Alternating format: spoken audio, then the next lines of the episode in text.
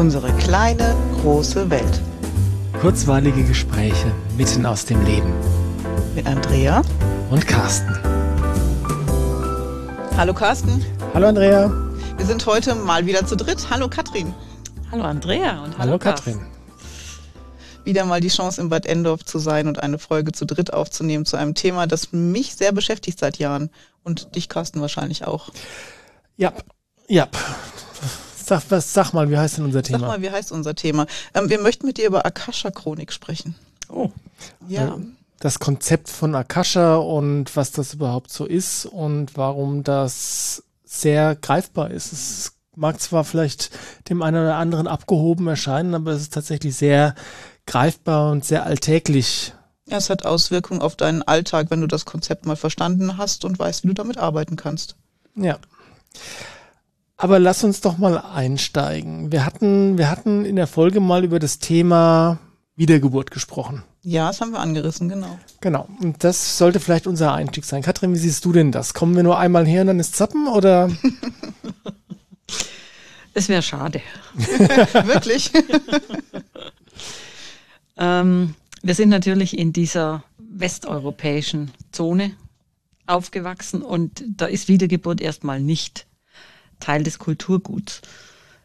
Ich denke mal, so wie meine Schätzung ist, 70 bis 80 Prozent der Welt glaubt an Wiedergeburt und es ist zunehmend wahrnehmbar, dass, ich gehe jetzt mal von meinen Klienten aus, dass die Leute Bilder mitbringen, die in keinster Weise aus ihrem Leben kommen.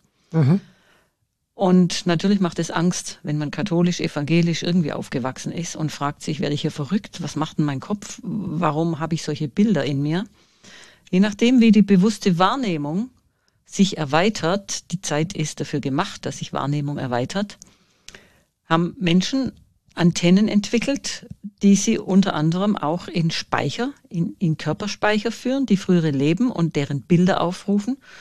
Und damit kann man sehr gut arbeiten. Wenn man dieses Modell zugrunde legt, dass wir mehrmals, vielmals kommen, dass unsere Seele immer wieder in neuen Körpern inkarniert, sich ihre Aufgaben auf diese Weise neu gestaltet, oft in Gruppen, familiäre Gruppen, das heißt in Familien ist man mal Vater, Mutter, Kind, Opa, Oma, Schwester und kann damit bis jetzt diese karmischen Energien ausgleichen, dann ist es ein Modell, das sehr tragfähig ist in der alltäglichen Arbeit. Das Neuere, was noch gar nicht alle Menschen wissen, ist, dass Karma zunehmend keine Rolle mehr spielt. Man kann mit Bewusstsein aus dem karmischen Kreislauf aussteigen.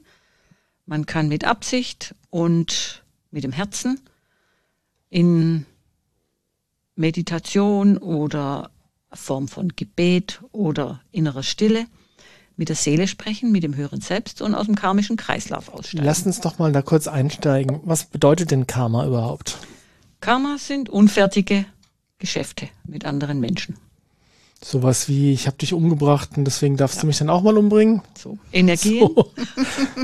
Das muss nicht immer gleich so knüppeldick sein, aber es sind Energien, die nicht ausgeglichen sind. Und man muss es sehr neutral sehen. Nehmen wir mal ein Täter-Opfer Geschichte. Wenn ich einmal Täter war, ist es gut möglich, dass die Energie sich beim nächsten, übernächsten Mal oder wann auch immer, wenn ich wiederkomme, so konstelliert, dass ich dann diesmal zum Opfer werde, damit ich beide Pole der Erfahrung kennenlerne. Und oft genug, erschafft sich das mit derselben seelischen, im selben seelischen Ausdruck des anderen. Natürlich sind wir nicht eins zu eins dieselbe Person. Man könnte es sagen wir, Energiesuppe, aus der ein Schöpflöffel in einen neuen Körper fließt. Und doch gibt es da einen roten Faden, einen seelischen roten Faden, dass ich sozusagen immer wieder mit meiner Seele in neuen Körpern wiederkomme. Also karmische Energien, unausgeglichene Energien, die durch Wiederholung einfach immer wieder so lang aufgerufen werden, bis sie neutral sind. Okay, um, da stellt sich mir jetzt dann die grundsätzliche Frage, um, wer sorgt denn oder wer entscheidet denn, was unausgeglichen ist? Gibt, gibt's Gott? ja, ich glaube. Äh, du verweigerst die Aussage. das ist jetzt. Äh, hm. Ich glaube nicht an einen Mann mit Bart im Himmel. Ich denke, es gibt eine Form von Energie, die über alles, die über allem steht. Es gibt eine Form von göttlicher Frequenz. Die Frage ist, die führt weit. Da müssen wir jetzt wirklich philosophisch werden. Es ist die Frage, ob das dann den Rahmen sprengt. Aber wir, vielleicht, wenn wir uns. Also ich sag mal so, ich sag mal so, Energie ist neutral. Mhm. Energie folgt einfach dem, was da ist. Wenn wir jetzt mal wieder zu den karmischen Energien gehen. Unausgeglichene Energie heißt, da ist ein Überhang an Täterenergie als Beispiel und der will ausgeglichen werden.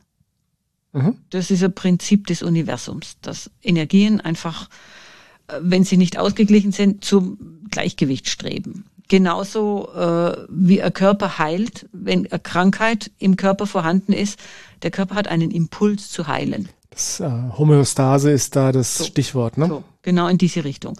Und offensichtlich ist es Teil der kosmischen Gesetze. Es gibt viele kosmische Gesetze. Und diese karmischen Energien haben bisher über Jahrtausende gewirkt, über Jahrhunderttausende. Das ist Teil dieses Motors, der die Veränderung des, im, im Menschen immer wieder anstößt. Weiter zu suchen, neue Wege zu gehen und nicht stillzustehen. Und nun ist es möglich, durch diese neue Zeit, in der wir sind, dass Karma nicht mehr der Antrieb sein muss für Veränderung, sondern dass man aus dem eigenen Bewusstsein heraus Veränderung initiieren kann das ist das neue Prinzip. Es wirkt auch so, dass die Kinder, die jetzt zur Welt kommen, schon seit einiger Zeit ohne karmische Last hereinkommen. Dass die ganz andere Aufgaben haben.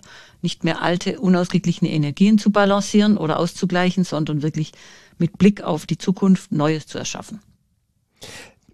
Dann stellt sich mir da wieder die Frage, wenn du sagst, dass diese ähm, energetische Homöostase, also das Bestreben der Energien ausgeglichen werden zu wollen, wenn das ein universelles Gesetz ist, wie funktioniert das dann mit den Kindern, die nicht mehr in dem Karma in Anführungszeichen gefangen sind? Wie geschieht da der Ausgleich? Wie gesagt, sie docken nicht mehr an an diese alten karmischen Lasten. Sie haben okay. sie einfach durch Tod und Wiedergeburt hinter sich gelassen. Die kommen herein ohne diesen karmischen Ballast. Mhm. Ist mir ein bisschen vom Thema abgewichen, gell? Ja, ja. Okay, lass mal gucken, ob wir zurückfinden. Wenn wir doch so oft schon da waren und wenn wir so viel erlebt haben, dann kann ja nicht sein, dass das alles einfach verpufft ist, oder? Das muss doch irgendwo auch noch sein. Oder warum haben wir das sonst alles durchlebt? Es verpufft gar nichts. Wir haben in unseren Körperzellen in der DNA unserer Körperzellen haben wir Speicher, die erinnern an alles, was in früheren Leben mit uns geschehen ist. Egal, wie viele Körper wir schon hatten, egal, wie viele Geschlechter wir hatten, egal, welche Ausdrucksform wir gewählt haben. Und diese Körperspeicher nennt man momentan Akasha-Chronik. Sie befinden sich, dieser Körperspeicher der Akasha-Chronik befindet sich in einer höheren DNA-Schicht und dort ist Zugang zu diesen Erinnerungen. Und diese Akasha-Chronik ist multidimensional, das heißt, man kann es nicht unter Mikroskop erkennen, weil es eben eine höhere multidimensionale DNA-Schicht, die dort diese Speicher hat. Und dies wiederum sorgt dafür, dass manche Bilder Erinnerungen oder Impulse bei einem Menschen plötzlich vorhanden sind, die vorher nicht gewusst wurden. Man könnte sagen, es gibt natürlich sehr positive alte Erinnerungen, die sich aktivieren. Talente, Fähigkeiten, Potenziale. Es gibt aber auch Belastungen, Erinnerungen an Tod, Erinnerungen an Schmerz, Erinnerungen an Verrat, an Betrug, an Krankheit. Und häufig kommen Menschen zu mir, die sich da sehr, sehr verunsichert fühlen, weil sie keine Ahnung haben, woher diese Bilder kommen, woher diese Gefühlswelt kommt. Denn man muss verstehen, dass das Nervensystem auch auf diese inneren Bilder reagiert. Das heißt, das limbische System und alles, was da dazugehört im Nervensystem, stößt oder produziert Stresschemie und die Menschen wissen gar nicht, warum sie so unter Strom stehen. Sie sagen, mein Leben ist geordnet, alles läuft gut und ich komme mir vor, als wäre ich im Schleudergang in der Waschmaschine. Lass uns mal, ähm, es ist ein total spannendes Thema, lass uns vielleicht vorher noch ganz kurz über das Thema Genetik sprechen in dem Sinne von, also was man in der Schule im Biounterricht lernt, hast, ist ja, das gibt die DNA und das ist dieser Doppelhelix und da ist der Bauplan im Prinzip für unseren Körper drin. Das ist ja so die, ähm, wie soll ich sagen, die, das sind die Basics. Ja, inzwischen gibt's ja auf wissenschaftlicher Seite ähm, selbst die Erkenntnis, und da sind wir im Bereich, das was man Epigenetik nennt, dass dieser Bauplan nicht, nicht unveränderlich ist. Es gibt mittlerweile Richtungen in der alternativen Heilkunde, dass man Epigenetik was, was heißt denn Epigenetik überhaupt? Anpassung des Körpers an vorhandene genetische Speicher. Man sagt ja, es gibt ja diese zwei Richtungen. Die einen sagen, das, was vorhanden ist, ist unveränderbar mhm. und ist die Hauptsache der, äh, ich will mal sagen, der Verhaltensgrundlage und der gesundheitlichen Grundlage des Menschen.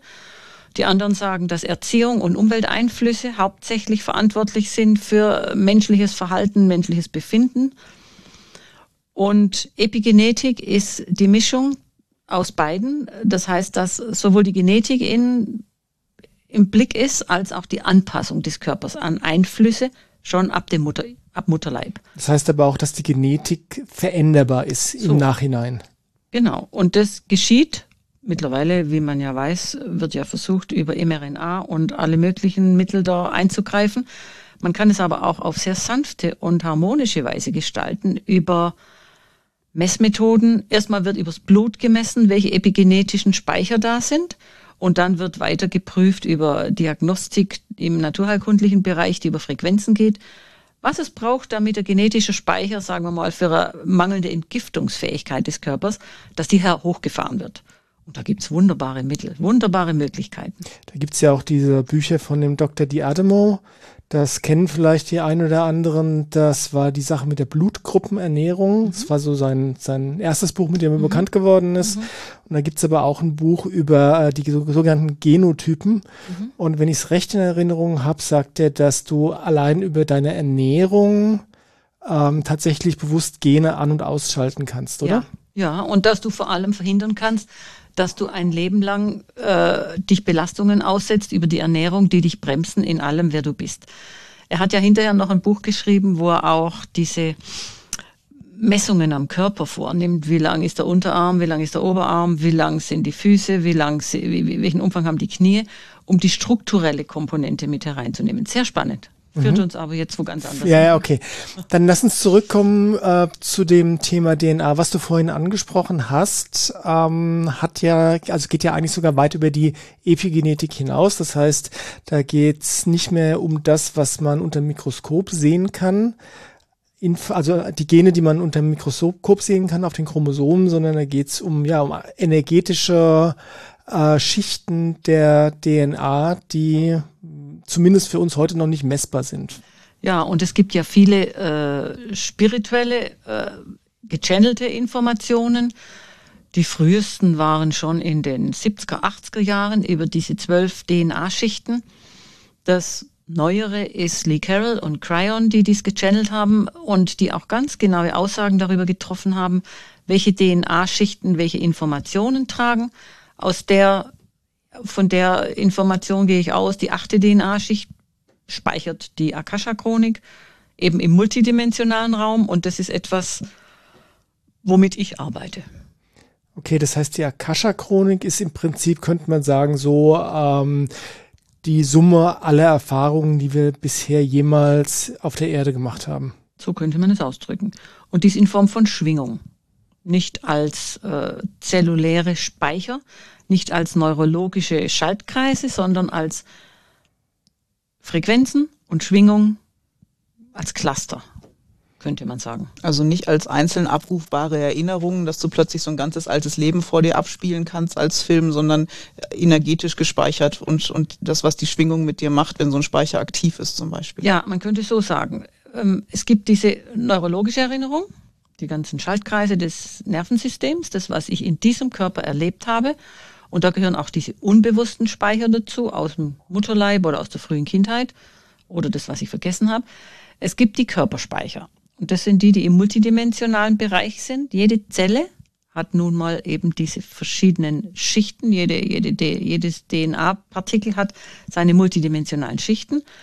Und dadurch, dass jede Zelle über ein elektromagnetisches Feld mit der nächsten Zelle, mit allen Zellen des Körpers verbunden ist, äh, kommt es häufig genug vor, dass je massiver und je kraftvoller diese alten Erinnerungen sind, sagen wir mal, es war ein Ereignis, das zum Tod geführt hat. Wenn die Körperspeicher so massiv dieses alte Bild aufrufen, kommt es irgendwann ins neurologische System und die Menschen sehen das innerlich.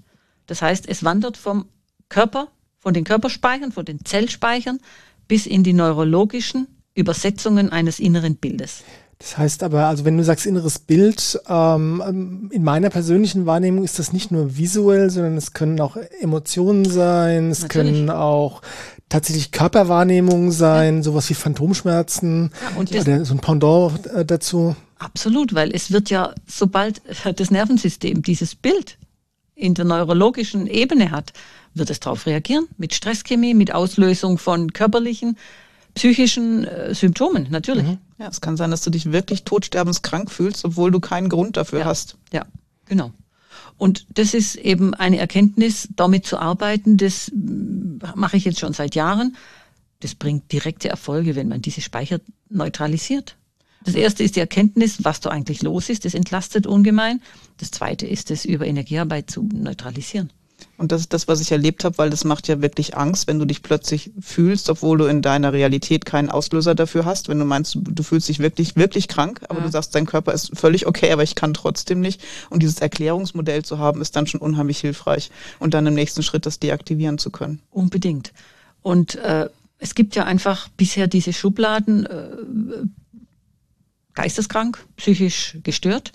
Und wenn man die Leute mit diesem Modell informiert und, und, und, und mit ihnen arbeitet, das ist eigentlich sehr, sehr schnell, dass da etwas an Neutralität, Stabilität sich entwickelt und die Menschen dann psychisch ganz wieder im Gleichgewicht sind und ganz normal weiterleben können.